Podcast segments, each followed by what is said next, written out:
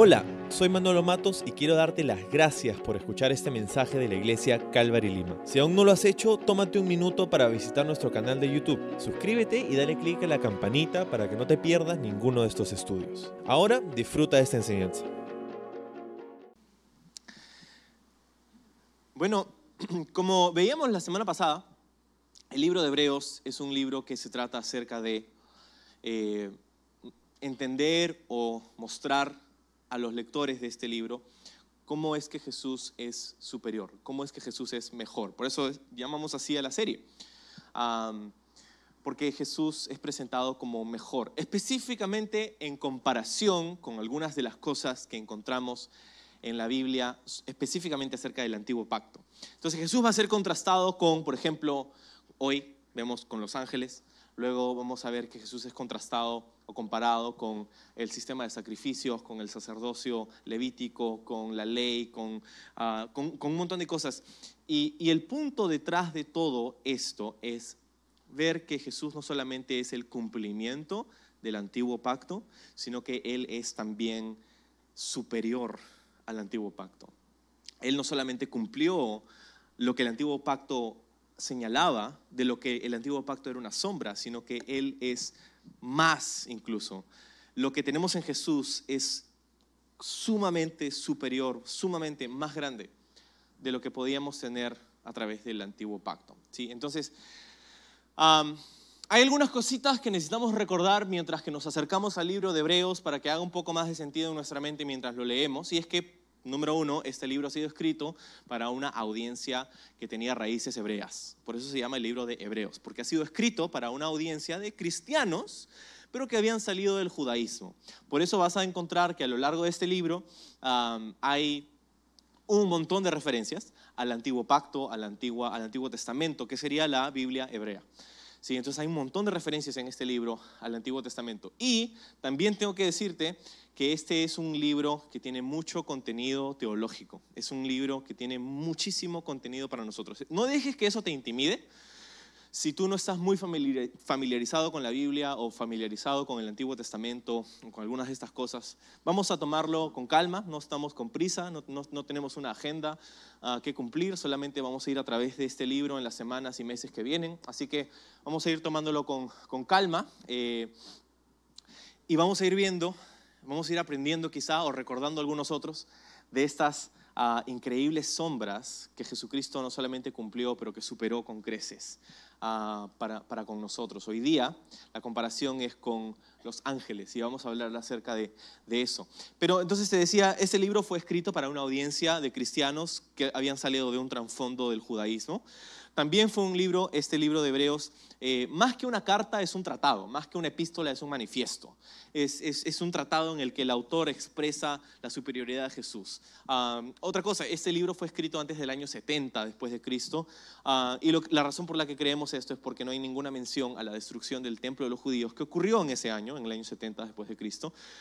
Cosa que si tú fueras un hombre judío, o por lo menos un hombre que ha salido de un trasfondo judío y estás escribiendo a personas que han salido de ese mismo trasfondo, algo tan increíblemente traumático como la destrucción del templo de los judíos hubiera por lo menos sido mencionado en tu libro si es que tú has vivido a través de eso. Cosa que no sucede, entonces creemos que ha sido escrito antes del año 70 después de Cristo, cuando ocurrió la, la destrucción del templo de los judíos en Jerusalén. Y el último dato importante es que ciertamente no sabemos quién es el autor del libro de Hebreos. Nadie puede decir con completa seguridad quién es el autor del libro de Hebreos. Algunos sugieren que puede haber sido Apolos por su elocuencia.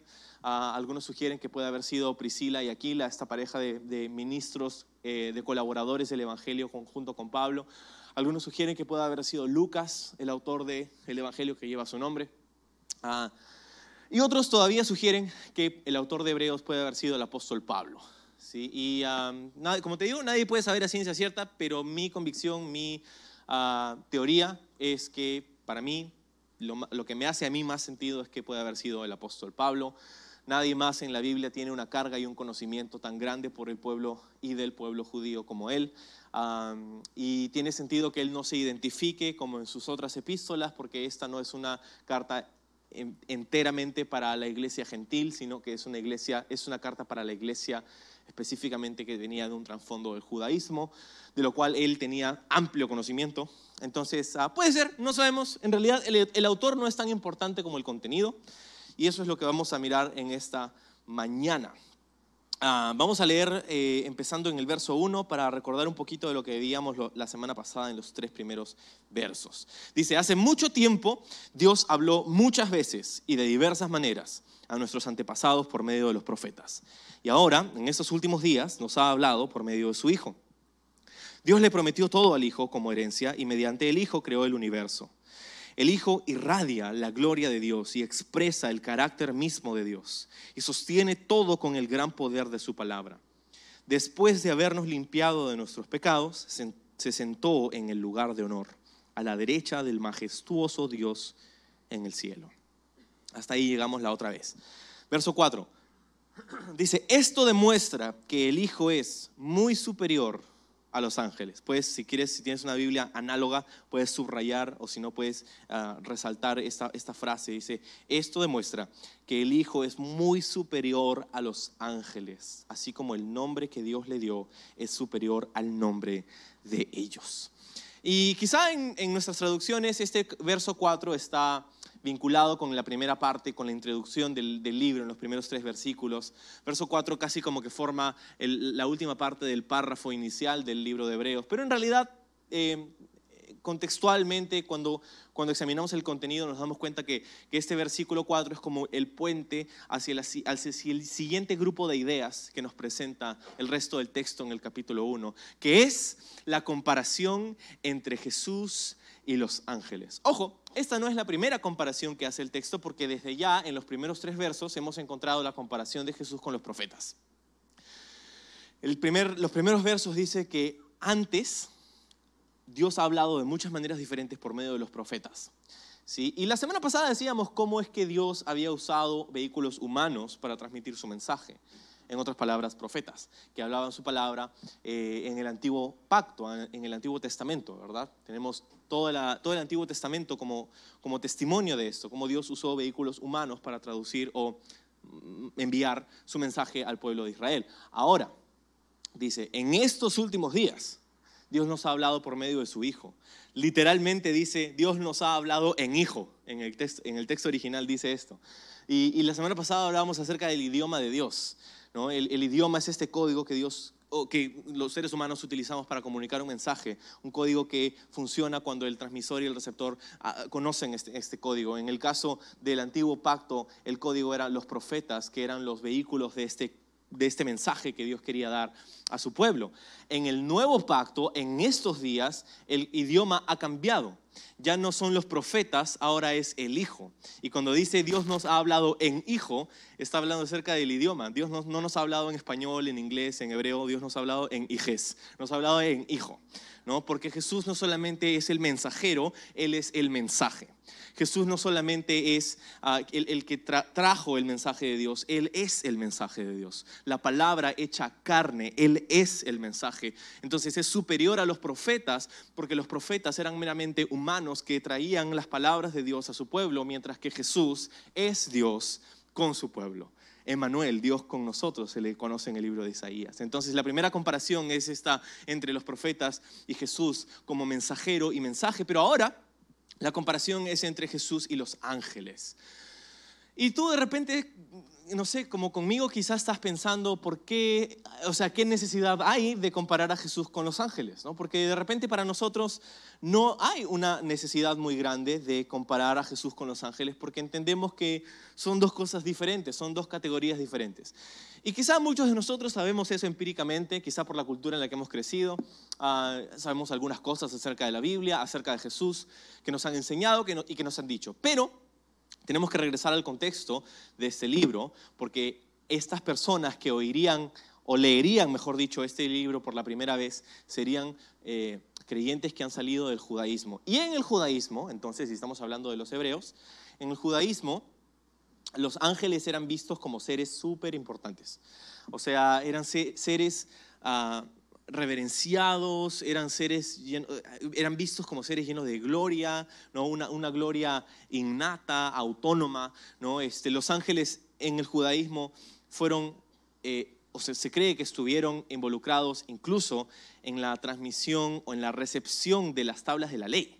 Cuando Moisés recibe las tablas de la ley de parte de Dios en el monte Sinaí, el libro de Gálatas en el Nuevo Testamento nos cuenta que los ángeles estuvieron interviniendo, que quizá Dios utilizó ángeles para dar físicamente estas tablas a, Moisés. Eh, fueron ángeles quienes estuvieron involucrados en la transmisión de la ley de Moisés. Eso es súper increíble porque la ley de Moisés es todo para el judaísmo. Ese es su código, ese es su, texto, es lo más importante para el judaísmo. Y ello fue transmitido a través de ángeles, según lo que dice la creencia judía e incluso el Nuevo Testamento. Entonces, por ahí vemos que los ángeles ya, desde ya, son, seres súper importantes para el judaísmo. Pero también los vemos a través del Antiguo Testamento interactuando con su pueblo, ¿verdad? Vemos a ángeles ah, presentándose con Abraham. Ah, él, él quizá no, sabía, estaba atendiendo en una ocasión a tres hombres ah, que se presentaron como ángeles a, a Lot también en el, episodio de, Sodoma y Gomorra. Eh, encontramos a ángeles a través de la historia de Israel. Una vez en Segunda de Reyes 19 se nos dice que un ángel mató a 185 mil eh, eh, soldados del ejército de los asirios en una noche, lo cual es increíblemente, o sea, el poder que tiene un, un, ángel ¿no? para matar a 185 mil soldados, uno solo.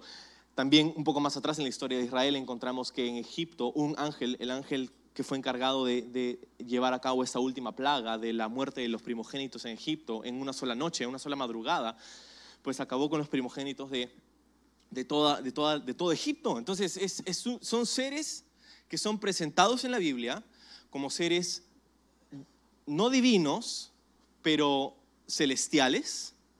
Son seres llenos de de, de, luz, de pureza, de gloria, son seres uh, poderosísimos. Y, y, entonces esta es la percepción de, del judaísmo. Ahora, ¿qué tiene que ver eso con nosotros y qué tiene que ver eso con el libro de Hebreos? Y es que había una tendencia en el primer siglo, que dicho sea de paso todavía existe, por poner nuestro enfoque en los ángeles, por poner nuestro énfasis en estos seres angelicales. ¿sí?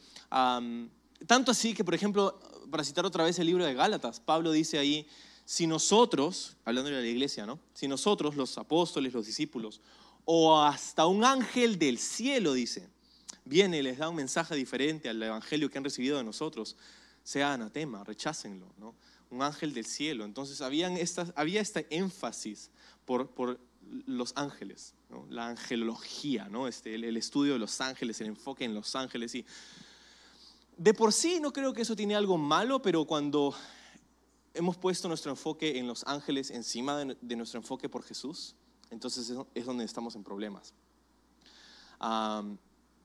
Y, y, te decía que esto todavía existe hoy, porque no sé de qué contexto hayas venido tú, pero eh, hay, algunos que, hemos crecido con esta idea de, que los ángeles, ¿no? Del ángel de la guardia, que hay que rezarle a los ángeles y que hay que, ¿no? Este, escuchar lo que dicen los ángeles. Entonces tienes sesiones de, devocionales con tus ángeles para, para preguntarles, ¿no? Cómo están y este, cómo les podemos ayudar o cómo nos pueden ayudar a nosotros, ¿no? Y, y las cartas, esas famosas cartas de los ángeles, ¿no? Donde vas ahí que te leen las cartas de los ángeles. Entonces una carta así sale con un ángel así y eso significa que te va a pasar esto mañana y otro ángel sale asá, y entonces significa que te va a pasar otra cosa. Y, y entonces ese, este énfasis de los ángeles y esta mezcla con la nueva era y los cristales y la energía positiva y las buenas vibras y, y todo eso, es como este, este enfoque, de repente algunos de, de, nosotros hemos, hemos experimentado algunas de estas cosas culturalmente, pero, pero el, el libro de Hebreos nos está diciendo que Jesús es muy superior a los ángeles, que no están en la misma categoría, porque sabes, Hoy día existe el mal entendimiento en muchas personas de creer que, que hay una batalla cósmica entre el bien y el mal, y eso es cierto, pero eh, esta batalla cósmica entre el bien y el mal se da entre dos partes que son iguales. Este concepto del yin y el yang, ¿no? el blanco y negro, con el puntito negro en el blanco y el puntito blanco en el negro. Eh, esta idea de que el mal y el bien son, son fuerzas eh, opuestas pero iguales, ¿no? Y, pensamos en, en, opuestos, ¿no? Decimos negro, blanco, eh, bajo, alto, gordo, flaco, decimos Satanás y decimos Dios o Jesús, ¿no? Y equiparamos ah, esta, esta fuerza eh, maligna, digamos, con Dios o con Jesús. Y Hebreos nos está diciendo, no es así en absoluto. Hay una batalla cósmica entre el bien y el mal, pero no es una batalla entre dos iguales. Es una batalla entre el creador y su creación. Es más que una batalla entre como el yin y el yang, el bien y el mal, es como una batalla más bien entre tú y una polilla, más o menos. Así más o menos. Se acabó. Esa es más o menos la comparación, aunque infinitamente más grande, claro está. Entonces, ah, esto demuestra, dice el verso 4, que el Hijo es muy superior a los ángeles. ¿Qué cosa demuestra que el Hijo es superior a los ángeles? Todo lo que acaba de decir en versos 1 al 3. Y en versos 1 al 3 Jesús ha sido presentado como el creador, como la gloria, como la imagen, como el sustentador de todo, como el redentor, como el soberano sobre la creación. Así ha sido presentado Jesús en los primeros tres versos. Por esto dice, el Hijo es muy superior a los ángeles. Ahora, una cosa es afirmarlo, ¿no? una cosa es afirmar que, y decir que Jesús es superior a los ángeles, pero otra cosa es sustentarlo. Y creo que el autor de Hebreos, Pablo, sabía que iba a escuchar esto de repente de parte de sus lectores y se adelanta y en lo que resta del pasaje, en el, verso, en el capítulo 1, va a mostrar siete referencias del Antiguo Testamento, específicamente la gran mayoría del, libro de los Salmos, eh, para ver cómo incluso en la Biblia hebrea el Mesías es presentado como superior a los ángeles. Entonces él va a usar no solamente filosofía, no va a usar este, sus propios pensamientos o argumentos, él va a tomar la Biblia hebrea, que es nuestro Antiguo Testamento, y a partir de ella va a presentar la argumentación de por qué afirma que Jesús es superior.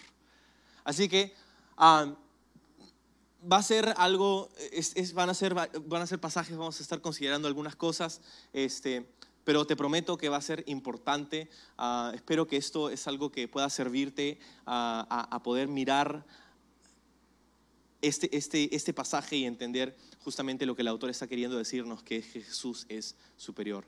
mientras hacemos eso nos vamos a dar cuenta de que nuestra perspectiva acerca de Dios y nuestra perspectiva acerca de Jesús se va ampliando y va cambiando y, va creciendo. Me encanta ah, en, esta, en esta serie de las crónicas de Narnia, uh, como eh, encontramos a, a, esta niñita que, que vio al león, ¿no? a Aslan, y, cuando fue creciendo ya no lo vio, ¿no? y estaba todo el tiempo preguntándose, ¿dónde está? ¿Dónde estás? ¿Dónde estás, Aslan? ¿no? Y, ah, y, las crónicas de Narnia, de hecho, han sido escritas como para representar ciertos paralelos de la fe cristiana. Aslan representando a Dios, el león de la tribu de Judá, ¿no? Y, y entonces ah, al final, ya con, con, esta que era niñita, ahora eh, ya una mujer adulta, eh, al final ve una última vez a Aslan y, y, lo ve, pero no lo ve como lo había visto antes, sino que lo ve como más grande o como más, más poderoso, o sea, como un, león. Antes lo veía de la misma manera, pero ahora a través de los años lo había visto como más grande y, le pregunta a Aslan y le dice, oye, has crecido, ¿qué pasó? Está más grande, ¿no? Y, y Aslan le responde, le dice, no, yo no he crecido, tú has crecido. Y, y es interesante esta comparación porque cada uno de los, de los héroes que nosotros teníamos en nuestra niñez, mientras que nosotros hemos ido creciendo, hemos comenzado a ver sus, colores auténticos, ¿verdad? Cada héroe de nuestra niñez va perdiendo su gloria mientras nosotros nos hacemos más grandes, porque comenzamos a ver ya no solamente aquellas cosas que admirábamos, sino que comenzamos a ver sus defectos. Puede ser ah, un personaje de la ficción o puede ser un personaje de la vida real quizá eh, son nuestros propios padres o son personas a quienes nosotros admirábamos de, pequeños. Y, mientras vamos creciendo, nuestros héroes se van haciendo cada vez más, más pequeños. Pero con el caso de Dios ah, es diferente, ah, porque mientras nosotros vamos creciendo y vamos viendo mejor el mundo y vamos ampliando nuestra perspectiva de, de, la realidad y de la, y de la Biblia y de quién es Dios, Él no se hace más pequeño, sino que se hace más grande. Y entonces esto es lo que sucede a través del libro de Hebreos. Nuestra perspectiva se va haciendo más grande y vamos viendo a Dios como es verdaderamente. Entonces, dice, el nombre que Dios le dio al final del verso 4 es superior al nombre de ellos. Ellos son los ángeles. ¿no? Entonces, verso 5 dice, pues Dios nunca le dijo a ningún ángel lo que le dijo a Jesús. Tú eres, entre comillas, dice, tú eres mi hijo, hoy he llegado a ser tu padre, o yo te he engendrado hoy, ¿no? Dios también dijo, yo seré tu padre y él, yo seré su padre y él será mi hijo. Entonces aquí está presentándonos el autor de Hebreos, Pablo, el autor de Hebreos, perdón. Ah, no lo voy a volver a hacer, está bien. Ah, nos está presentando con la relación que tiene Dios con Jesús. ¿sí? Eh, y cuando habla del Padre, está hablando acerca del Dios de Israel, está hablando acerca del Creador, el, Yahvé, Jehová, el Dios de Abraham, de Isaac, de Jacob, Él. Y cuando está hablando acerca del Hijo, está hablando acerca de Jesús.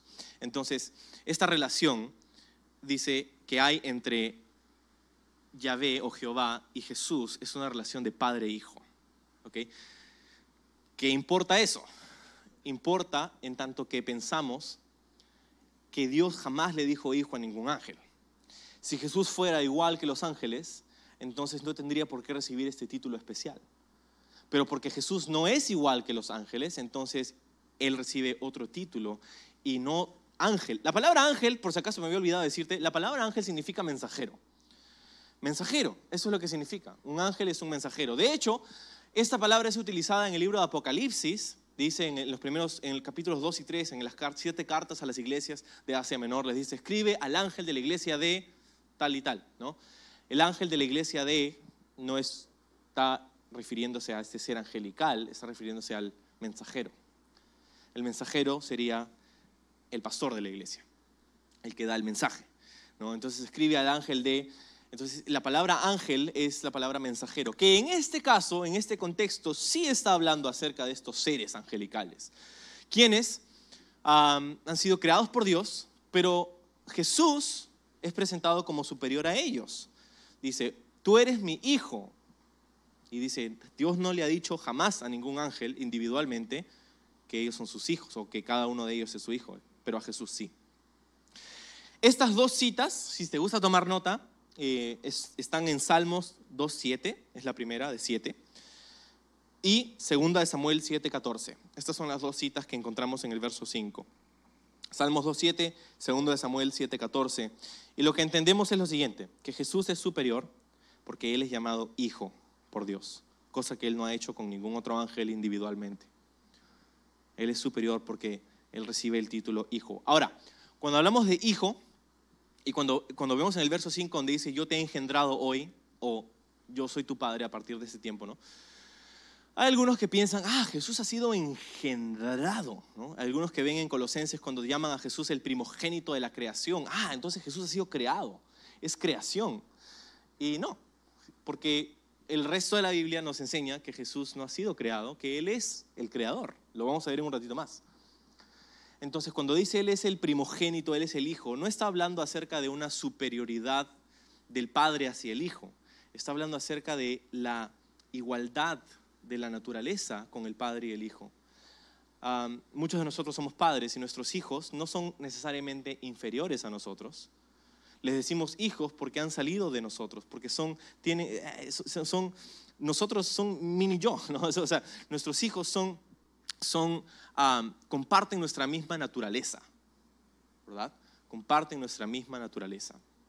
Ahora, el Hijo es Jesús, lo que quiere decir que Él comparte la misma naturaleza que Dios. ¿Sí? Y esto no puede ser dicho de ningún ángel. Y no, de hecho no es dicho de ningún ángel. Verso 6. Dice, además, cuando trajo a su hijo, al su hijo supremo al mundo, Dios dijo, que lo adoren todos los ángeles de Dios. Pero con respecto a los ángeles, Dios dice, Él envía a sus ángeles como los vientos y a sus sirvientes como llamas de fuego. Entonces, versos 6 y 7, encontramos las otras dos citas eh, del Antiguo Testamento. La primera es de Deuteronomio 32, 46 y la segunda es de Salmo 104, verso 4. Sí, estas son las dos citas aquí. Ahora, eh, el argumento pasa del título de Jesús como hijo, de su posición delante del Padre como hijo, pasa de su título a su naturaleza. Dice, cuando Dios trajo a su Hijo Supremo al mundo, Él dijo que lo adoren todos los ángeles de Dios. ¿Sí? Está hablando acerca de la venida del Mesías. Y esto sucedió. ¿Sabes? En Lucas se nos cuenta cómo cuando Jesús nació, hubieron coros angelicales que gritaban y cantaban aleluya. Eh, y, estaban, estaban cantando, glorificando a Dios por la venida del Mesías. Entonces, el argumento aquí, para no eh, quedarnos mucho tiempo en esto, es bien sencillo. Es que Jesús es superior que los ángeles porque Él no es un adorador angelical. Jesús es el objeto de la adoración angelical. Ese es el argumento. Jesús es superior a los ángeles porque Él es el objeto de su adoración. ¿sí? Él no es uno de los adoradores que están en el cielo adorando a Dios. Jesús es el que está en el trono siendo adorado por los ángeles. ¿sí? Ese es el, el argumento aquí, en versos 6 y 7. Verso 8 dice, pero al Hijo le dice, tu trono, oh Dios, permanece por siempre y para siempre. Tú gobiernas con un cetro de justicia amas la justicia y odias la maldad. Por eso, oh Dios, tú, Dios, te ha ungido derramando el aceite de alegría sobre ti más que sobre cualquier otro. También le dice al Hijo, Señor, en el principio echaste los cimientos de la tierra y con tus manos formaste los cielos. Ellos dejarán de existir, pero tú permaneces para siempre. Ellos se desgastarán como ropa vieja los doblarás como un manto y los desecharás como ropa usada. Pero tú siempre eres el mismo. Tú, dice el 12, vivirás para siempre. Tú vivirás para siempre. Entonces, ¿qué batallón de mensajes, de citas del Antiguo Testamento? Aquí encontramos, por ejemplo, Salmo 45, 6 y 7. Encontramos Salmo 102, versos 25 al 27 y mira lo que dice en, el libro de los Salmos. Dice, tu trono, oh Dios. Ahora, ojo, esto no es lo que el Hijo le dice al Padre. Esto es lo que el Padre le dice al Hijo. ¿Ok? El Padre le está diciendo al Hijo, o sea, Dios, Yahvé, Jehová, le está diciendo al Hijo, tu trono, oh Dios. ¿Ah? Dios le está diciendo a Jesús, tú eres Dios. Esto es lo que cierra el debate para mí. O sea, tú puedes opinar y decir y tener tus ideas y tus teorías sobre quién es Jesús y si Él es Dios o no. Este es tu problema. Pero ¿qué es lo que Dios dice? Dios llama a Jesús Dios. Entonces, ¿quién es Jesús? Dios. Para mí ahí se cierra el debate, se acabó, punto final de la discusión. Vámonos a casa, ya, chao. Entonces, ese es el, punto, ¿no? Dios está llamando al Mesías, a Cristo, a Jesús, tu trono, oh Dios, permanece para siempre y siempre. Tú gobiernas con un cetro de justicia. Esto es importante porque, ojo, hay sistemas de fe, hay sistemas de religión el día de hoy que te enseñan que Jesús no es Dios incluso se llaman iglesias cristianas, cuando en realidad no lo son. Porque el Jesús al que adoran no es el Jesús de la Biblia. hay, una, eh, hay, una, hay un sistema de religión que te enseña que Jesús es el arcángel Miguel. Y eso es lo que te enseñan los testigos de Jehová. Jesús es el arcángel Miguel. En la traducción que tienen los testigos de Jehová, que se llama la traducción del Nuevo Mundo, con los que salen a las calles a compartir su mensaje, eh, más que una traducción, la traducción del Nuevo Mundo es una corrupción del texto original. Y, te lo digo ¿por qué? porque ha sido eh, traducido, entre comillas, con el propósito de insertar ciertas cosas para favorecer su teología. Un ejemplo de varios. En Juan 1.1, nosotros sabemos que dice Juan 1.1, ¿no? En el principio era el verbo, el verbo era con Dios, y el verbo era Dios. Eso es lo que dice el texto. Pero en la traducción del Nuevo Mundo dice, en el principio era el verbo, y el verbo era con Dios, y el verbo era un Dios. Un Dios. Entonces dices, eh, ¿qué importa? Lo que importa es que ese artículo definido, un, no existe en el texto original. Y ese artículo definido cambia totalmente el pasaje. Porque si dices que Jesús era un Dios, quiere decir que hay otros dioses. Y el texto no, no, no, tiene ese texto, ese, esa palabra. Ahora, lo que es curioso es contrastar las otras veces donde aparece este, esta misma formación griega, donde la traducción del Nuevo Mundo no acompaña la traducción con el artículo un. Entonces, lo que quiere decir esto es lo siguiente. En esta ocasión en específico, en Juan 1.1, los traductores de la Biblia del Nuevo Mundo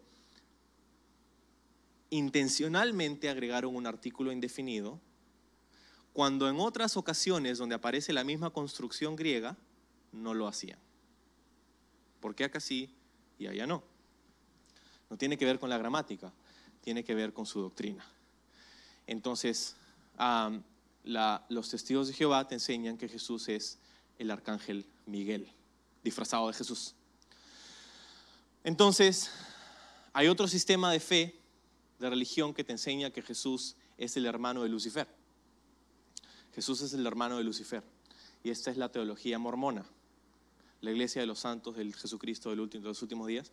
La iglesia mormona, eh, estas dos, los testigos de Jehová y los mormones, son religiones pseudo cristianas. No son cristianos, son pseudo cristianos. ¿Por qué? Porque su Cristo no es el Cristo de nuestra Biblia. El Cristo de nuestra Biblia, según Hebreos, es Dios. El Cristo de los testigos de Jehová es el arcángel Miguel. El Cristo de los mormones es el hermano de Lucifer. Es un ángel. ¿Sí? Entonces esto contradice totalmente. Y esto es importante. Y no, pero oye, eso es cuestión de que es semántica. No, no, no. Esto tiene que ver con la identidad del Mesías. Y si el Mesías es otro que no es Dios, entonces su sacrificio no vale lo que se supone que vale. Lo que quiere decir que tu salvación de pronto no vale. Porque la única razón por la que Jesús pudo pagar el precio por nuestros pecados en la cruz es porque su sangre era completamente inocente. Su sangre, el cordero inmolado, es, es Dios mismo hecho carne, ¿verdad? Entonces esto es súper, súper importante, aunque quizá superficialmente no lo parezca. Entonces, Dios llama a Jesús Dios. Mm. Y en el verso 10 dice también que Dios llama a Jesús Señor. Entonces, dos títulos con, los que Dios se refiere a Jesús, al Mesías, a Cristo. Dios, fin del debate. La segunda es la palabra Señor, en el verso 10 de Hebreos 1. Señor, mm, Señor. ¿Y eso qué tiene de especial? Tiene todo de especial. ¿Por qué? E, esa es una de esas cosas que son como, porque tienes un pastor nerd que le gustan estas, estas cosas. Discúlpame si a ti no te interesa, pero ¿qué voy a hacer? Este, lo que pasa es que en la, en la la cita que hace Hebreos, aquí en el, en el verso 10, es una cita traída de, la versión griega del Antiguo Testamento. La Biblia hebrea, escrita en hebreo y arameo, unos 200 años antes de Cristo fue traducida a griego. ¿Por qué? Porque griego era el idioma que la gente hablaba en ese entonces, desde ese tiempo hasta más o menos el siglo V. Entonces el, idioma griego era el idioma que se hablaba eh, en, ese, en ese tiempo. Entonces los judíos dijeron, necesitamos traducir nuestro, nuestra Biblia, que es la Biblia hebrea, nuestro Antiguo Testamento, al idioma que habla la gente. Y esto fue esparcido a través del Imperio Romano.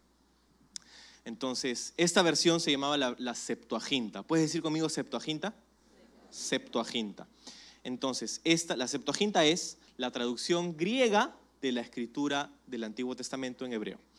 Entonces, de esta traducción es que cita el autor de Hebreos, aquí cuando dice Dios le dijo Señor.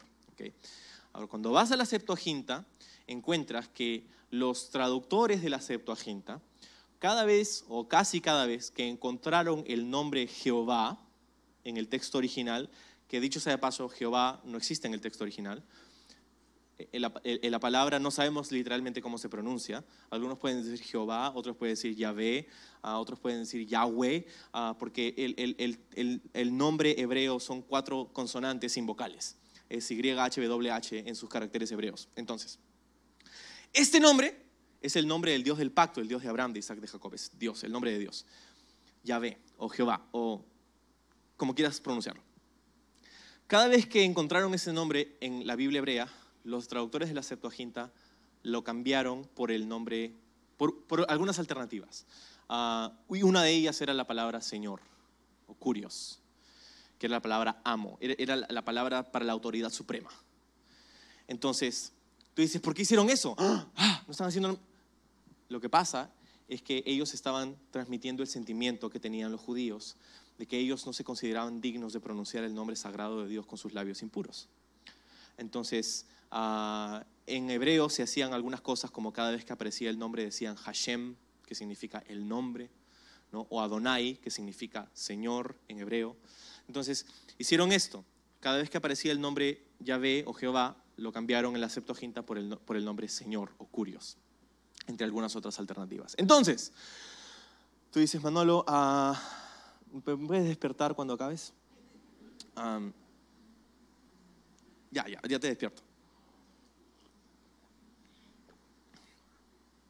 ¿Por qué es importante todo esto?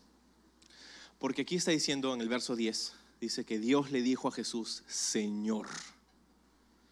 Y cuando hacemos la matemática y cuando vamos a través de, las traducciones y todo lo demás, encontramos que esta palabra Señor originalmente era la palabra Yahvé.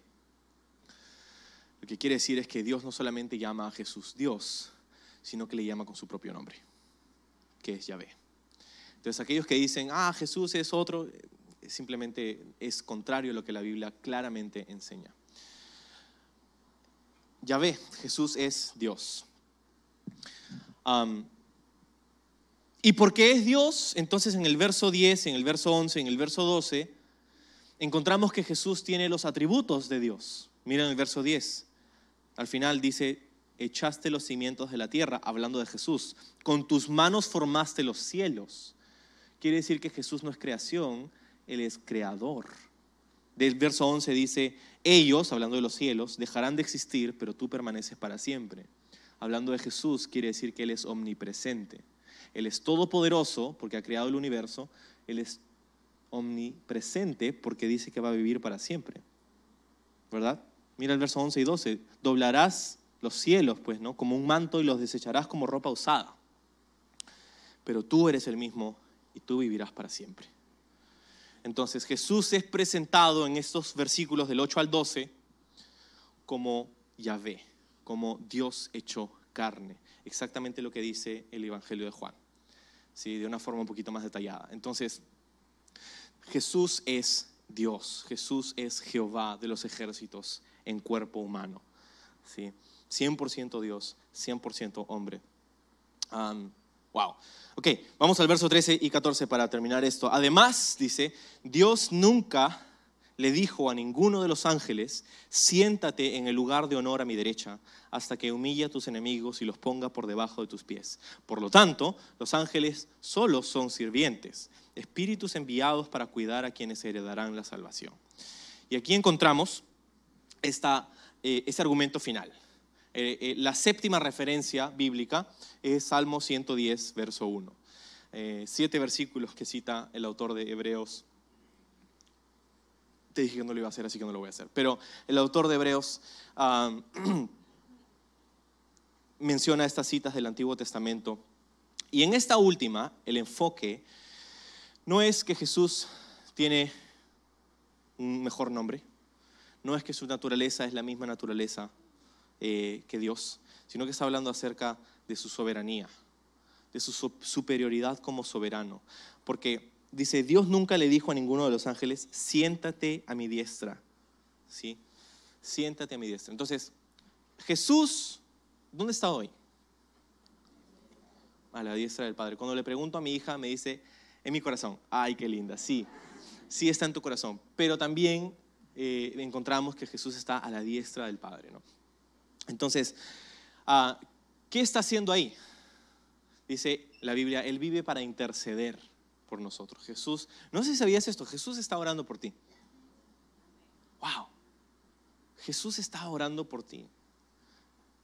Padre, tú ves a tal persona. Tú ves a Jorge, a Carlos, a Rosana, a Juan, a Miguel, a Carolina. Tú ves a, tú los ves, Señor, y ayúdalos, dales gracia en esta, en esta prueba. Señor, actualmente te están fallando, pero yo he pagado por sus pecados. Señor, míralos. Ten misericordia con ellos, ten gracia para con ellos, bendícelos. Está, Jesús está intercediendo por nosotros. Y está, está sentado a la diestra del Padre. La razón por la que está sentado, figurativamente, es porque ya no tiene, ya acabó con su obra. Jesús está sentado esperando el momento, dice, ¿hasta qué? Si ese sentado no es por siempre. Está sentado hasta qué? ¿Hasta qué? Hasta que ponga a todos sus enemigos por debajo de sus pies, hasta que tenga la victoria final. Sí, la victoria final. Y en ese momento Jesús se volverá a poner de pie para regresar una segunda vez a la tierra.